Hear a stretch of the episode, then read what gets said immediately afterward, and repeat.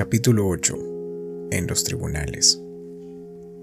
Esa misma mañana, un poco más tarde, tres hombres, dos abogados y un juez, se reunían en un despacho de los tribunales. Lon terminó de hablar, pero el juez reflexionó unos instantes antes de responder. Es una solicitud extraña, dijo, sopesando la situación. Creo que el juicio podría terminar hoy. Dice que este asunto es tan urgente que no puede esperar a esta noche o a mañana. No, no, su señoría, no puede, respondió Lon, quizá demasiado rápidamente. Tranquilo, relájate, se dijo, respira hondo. ¿Y no tiene nada que ver con el caso? No, no, su señoría, es un asunto netamente personal. Sé que es una solicitud fuera de lo común, pero debo ocuparme de esta cuestión de inmediato. Eso estaba mejor. El juez se apoyó en el respaldo de su silla y lo miró con ojo crítico durante un momento. ¿Qué opina usted, señor Bates? El aludido se aclaró la garganta. El señor Hammond me telefonó esta mañana y ya he hablado con mis clientes. Están dispuestos a aceptar un aplazamiento hasta el lunes. Ya veo, dijo el juez. ¿Y cree que este aplazamiento podrá beneficiar a sus clientes? Así es, señor, respondió. El señor Hammond ha aceptado reanudar las discusiones sobre un asunto no contemplado en el procedimiento. El juez miró fijamente a los dos abogados y pensó unos segundos. Esto no me gusta, declaró por fin. No me gusta nada. Pero el señor Hammond nunca había hecho una solicitud semejante, por lo que supongo que el asunto es de vital importancia para él. Hizo una pausa como para crear expectación y echó un vistazo a los papeles que había sobre su escritorio. Acepto un aplazamiento hasta el lunes a las nueve en punto. Gracias, gracias, su señoría, dijo Lon. Dos minutos después salió de los tribunales, echó a andar el coche que había estacionado al otro lado de la calle, subió y condujo en dirección a New Bern con manos temblorosas. Una visita inesperada. Noah preparó el desayuno para Ali que dormía en el living room. Nada espectacular, simplemente panceta, galletas y café. Esperó a que se despertara para llevarle la bandeja y en cuanto terminaron de desayunar, hicieron el amor una vez más. Fue una apasionada, vehemente confirmación de lo que habían compartido el día anterior. En el flujo de la última oleada de sensaciones, Ali arqueó la espalda y gritó a voz en cuello. Luego se abrazó a Noah y los dos respiraron acompasadamente, exhaustos. Se ducharon juntos y Ali volvió a ponerse su vestido, que se había secado durante la noche. Pasó la mañana con Noah. Dieron de comer a Clem, examinaron las ventanas para comprobar si la tormenta había causado algún daño. Había derribado dos pinos y arrancado algunas ripias del cobertizo, pero aparte de eso, la propiedad estaba prácticamente intacta. Estuvieron tomados de la mano la mayor parte de la mañana, conversando animadamente, aunque de vez en cuando Noah callaba y se quedaba mirándola.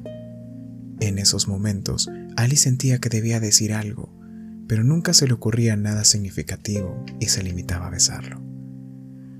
Poco antes del mediodía, comenzaron a preparar el almuerzo. El día anterior no habían comido mucho y los dos estaban hambrientos. Frieron un poco de pollo, hornearon otra fuente de galletas y salieron a comer al porche, con el canto de un sinsonte como música de fondo. Cuando estaban lavando los platos, alguien llamó a la puerta. Noah dejó a Ali en la cocina. Volvieron a llamar. ¡Ya voy! gritó Noah. Otros dos golpes, esta vez más fuertes. ¡Ya voy! repitió Noah mientras abría la puerta. ¡Dios mío! Miró un momento a la hermosa cincuentona, una mujer que habría reconocido en cualquier parte. Noah no podía hablar. Hola, Noah, dijo ella por fin.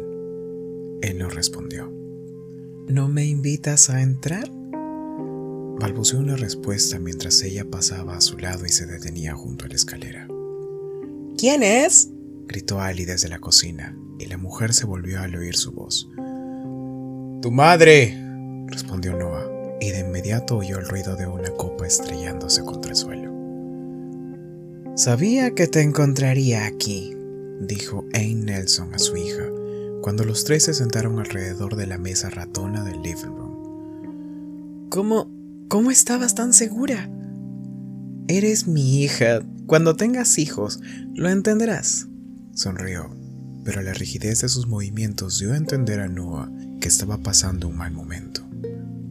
Yo también leí el artículo y me fijé en tu reacción. Además, en las últimas dos semanas noté que estabas particularmente nerviosa y cuando dijiste que ibas de compras a la costa, comprendí lo que te proponías.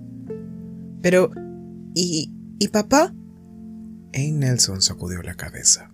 No he hablado de esto con tu padre ni con ninguna otra persona. Tampoco le dije a nadie que venía hacia aquí. Ali y Noah callaron, esperando que continuara, pero Ain no lo hizo. ¿Por qué viniste? preguntó por fin Ali. Yo iba a hacerte la misma pregunta, respondió su madre arqueando las cejas. Ali palideció. He venido porque creí que tenía que hacerlo, y estoy segura de que tú me responderías lo mismo. ¿Estoy en lo cierto? Ali asintió, y Ain se volvió hacia Noah. Supongo en estos últimos dos días ha recibido muchas sorpresas. Sí, respondió él sencillamente, y la mujer le sonrió. Aunque no me creas, siempre me has caído bien, Noah. Sin embargo, no me parecías el mejor partido para mi hija. ¿Lo entiendes?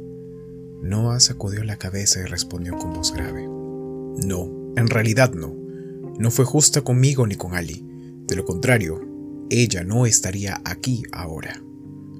Ain lo miró, pero no respondió. Ali intervino para evitar una posible discusión. ¿Qué quisiste decir con que tenías que venir? ¿Acaso no confías en mí? Ain se volvió hacia su hija. Mi visita no tiene nada que ver con el hecho de que confíe o no en ti. Tiene que ver con Lon. Anoche me telefonó para preguntarme por Noah y ahora mismo viene hacia aquí. Parecía muy afectado. Supuse que debía saberlo. Ali respiró. ¿Viene hacia aquí?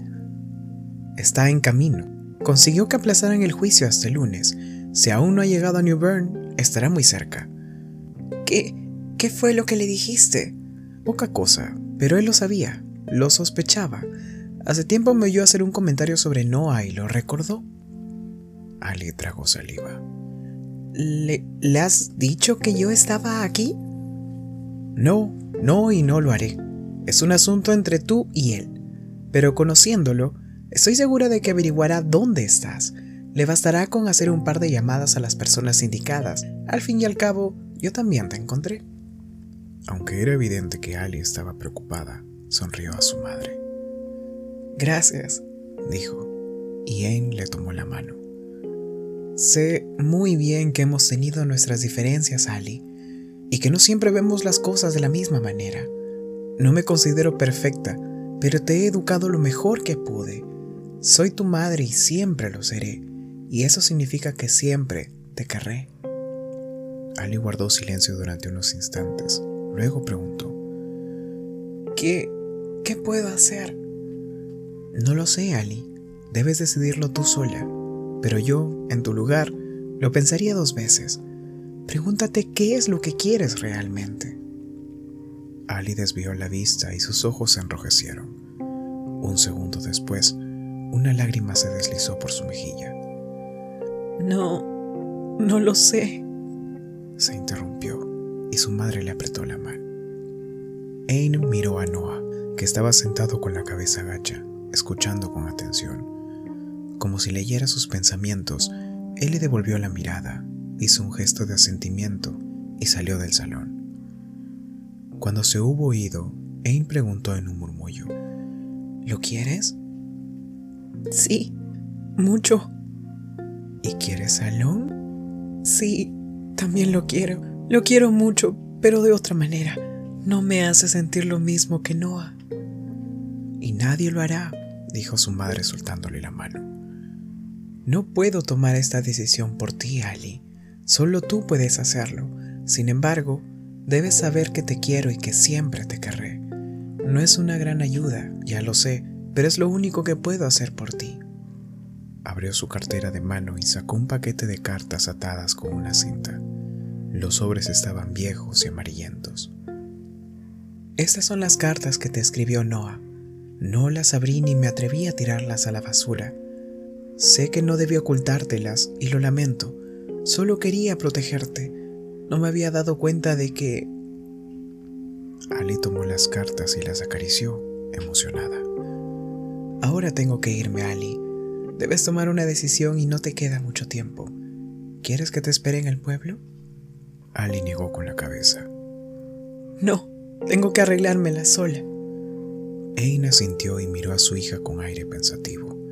Por fin se levantó, dio la vuelta a la mesa, se inclinó y la besó en la mejilla. Cuando Ali se puso de pie y la abrazó, su madre leyó la duda en sus ojos. ¿Qué vas a hacer? preguntó, apartándose un poco. No lo sé, respondió Ali tras una larga pausa.